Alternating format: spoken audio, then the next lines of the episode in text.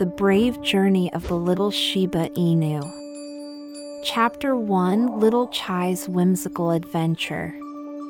In a quiet village, there lived an adorable Shiba Inu named Little Chai. With its fluffy fur and endless curiosity, Little Chai would take morning walks along the village's pathways with its owner, exploring the beauty of the world. But one day, as little Chai roamed aimlessly, it accidentally fell into a mysterious cave that seemed to lead to a whole new world. Chapter 2 A World Beyond Falling into the cave, Little Chai found itself in a place filled with fantastical creatures and unique flora. The place was a forest with towering trees and a variety of flowers emitting enchanting scents. Little Chai was intrigued and decided to explore this unfamiliar realm. Chapter 3 A Remarkable Encounter As Little Chai continued to explore this mysterious forest, it encountered a peculiar creature, a talking squirrel. The squirrel informed Little Chai that this magical forest was home to a variety of unique beings, each possessing special abilities and stories. It invited Little Chai to a grand gathering to learn more about this world. Chapter 4 The Marvelous Gathering Little Chai was thrilled and gladly accepted the squirrel's invitation. In the evening, it followed the squirrel to a glittering meadow where many peculiar creatures had already gathered. Firelight fairies lit bonfires, and winged ponies with halos around their wings soared through the air. Chapter 5 Tales of Another World The gathering was filled with extraordinary joy, and each creature shared stories from different places.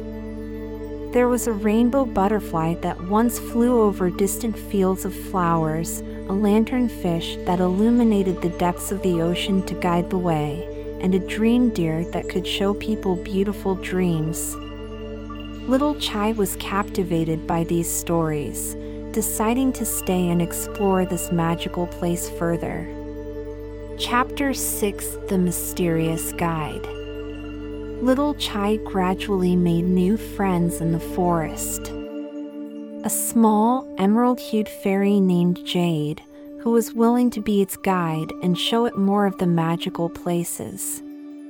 Jade was one of the protectors of this forest, and she knew every inch of it. From then on, Little Chai had a dear friend and a knowledgeable guide. Chapter 7 Secrets of the Forest Little Chai and Jade embarked on a journey filled with fantastical adventures. They crossed the fields of flowers, visited crystal caves, and even encountered an ancient tree that could converse with them. Each place held breathtaking landscapes and mysterious stories, and the forest seemed to be endless.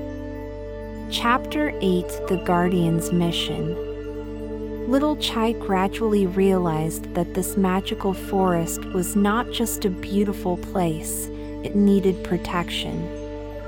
Jade told Little Chai that she was one of the guardians of the forest, and each guardian had a mission to protect the balance of this ecosystem. Little Chai decided to assist Jade and become a guardian of the forest. Chapter 9 The Magical Powers As a guardian, Little Chai began to learn to harness the magical powers of this forest. It learned to communicate with the trees, sense the whispers of the wind, and even converse with the light and shadows. These powers allowed it to see more mysteries and beauty within the forest.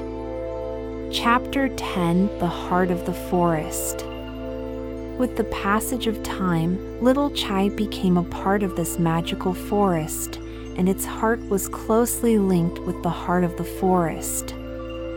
Whenever it roamed through the woods, it could feel the pulse of the earth and hear the whispers of the forest.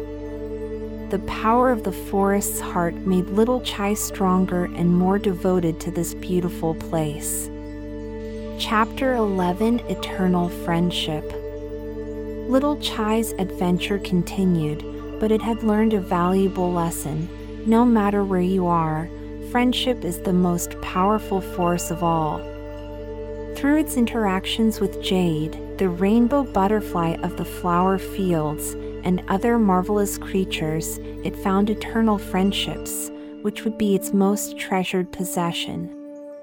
Chapter 12 A Beautiful Night The magical forest became even more enchanting at night. Under the starry night sky, little Chai and Jade strolled through the meadows, admiring the twinkling fireflies and the soft glow of mushrooms. The night had its own magic, filled with enchanting sounds and mesmerizing sights.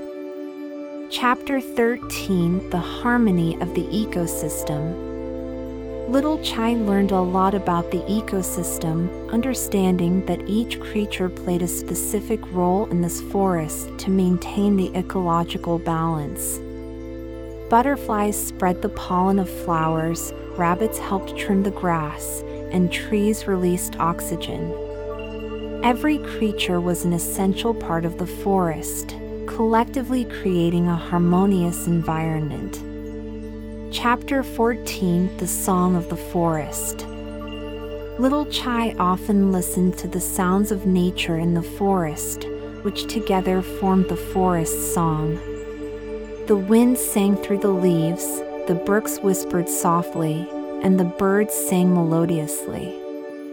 It was a beautiful song, one that little Chai would remember forever. Chapter 15 Eternal Guardianship Little Chai and Jade continued to protect this beautiful forest. They understood that guarding nature was an eternal mission, and friendship and harmony with nature were the most valuable treasures. Their adventure story never ended as they would forever remain in this magical place. Good night, little one.